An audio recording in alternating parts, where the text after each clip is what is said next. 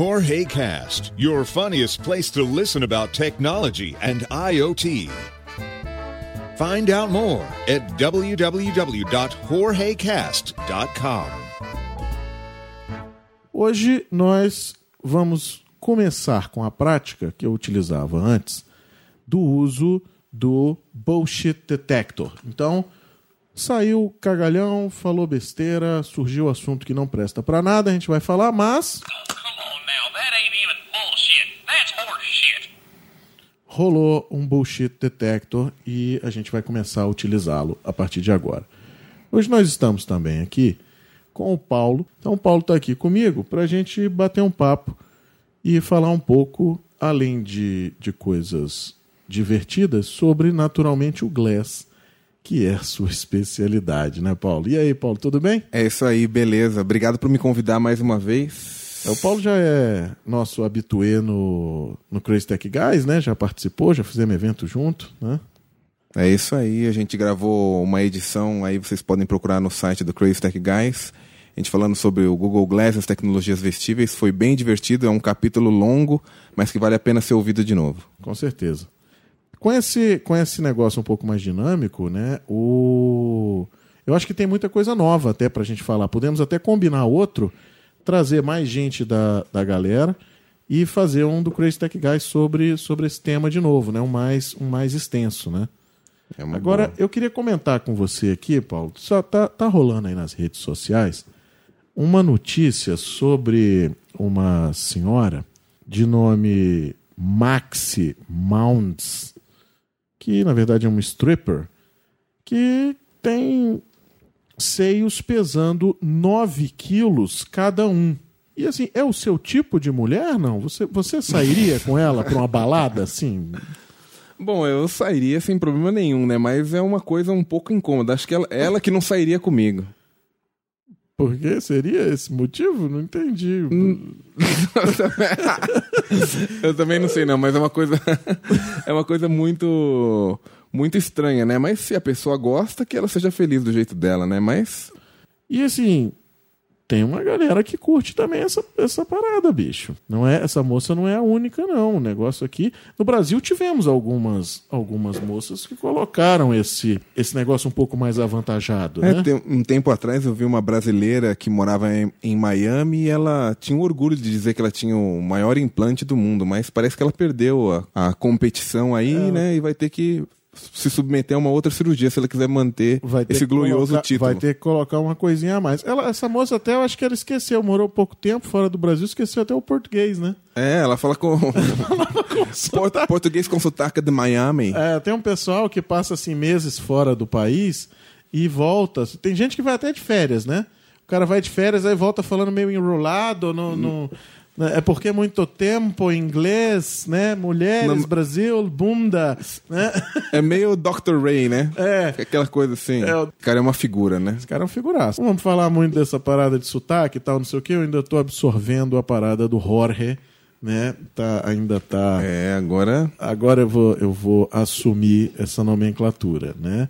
O, o Paulo ontem estava já me chamando no meio do evento Eu- de Jorge. Não, não, pera aí, deixa eu explicar direito como é que foi essa história.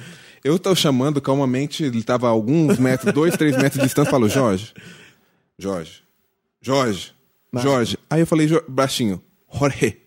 Aí Na hora o cara atendeu. imediatamente eu virei, Pô, ele é. realmente absorveu esse Absorvi negócio. do- bem, eu tô, eu tô. Eu vou mandar, inclusive, fazer camisetas.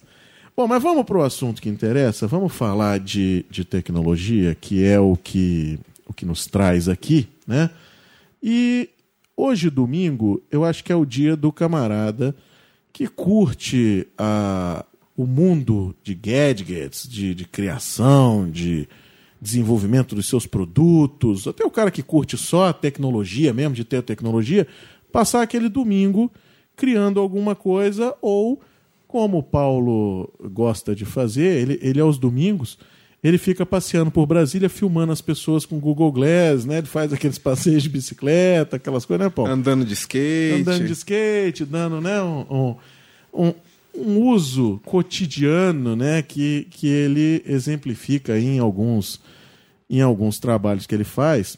Inclusive, quem quiser saber um pouco mais, o, o site do Paulo é o através do glass.com.br.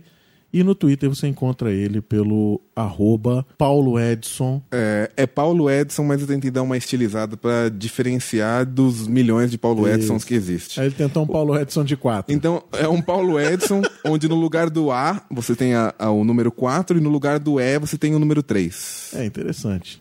Paulo, de forma rápida, para quem está nos ouvindo agora, o que é um Google Glass?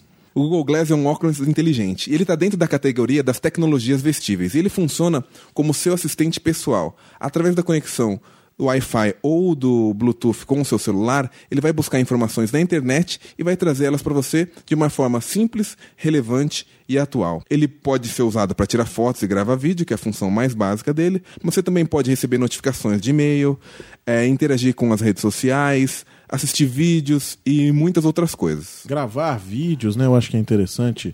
A parte de. de- Uma parte que eu acho muito interessante no Google Glass é, é que o Google Glass torna-se uma extensão tecnológica do seu corpo, pode-se dizer assim. Né? Porque quando Exatamente. você tem um, um telefone, é assim, você tem que olhar o telefone. Quando você tem uma pulseira, você tem que olhar a pulseira. O, o Glass não, ele está na frente do seu olho com, com um prisma, né? Ele vai estar passando aquela informação às vezes em tempo real, ou seja, você está navegando, né? Falando navegar, mas navegando por uma cidade, então você tem a- aquela rota de caminho, você tem às vezes a, a visualização de, de monumentos históricos que você tem ali do lado para fazer turismo, né? Isso sem falar das várias das várias outras coisas. E a, a, a Google acaba de anunciar o fechamento do Explorer, né? Isso, do programa de exploradores do Glass. Eu acho interessante esclarecer para o pessoal do que escuta o podcast que a grande diferença entre as tecnologias vestíveis e as tecnologias móveis é que as vestíveis elas querem dar um passo à frente. E utilizando o conceito de computação ubíqua e de contextualização, ela vai te entregar a informação que você precisa mesmo antes de você pedir. Se você imaginar, por exemplo, no seu celular, quando você quer mandar uma mensagem, o que acontece? Você primeiro tira o celular do bolso, depois você digita a sua senha para desbloquear o celular, e aí depois você vai abrir o aplicativo e aí depois você vai fazer o que você realmente precisa.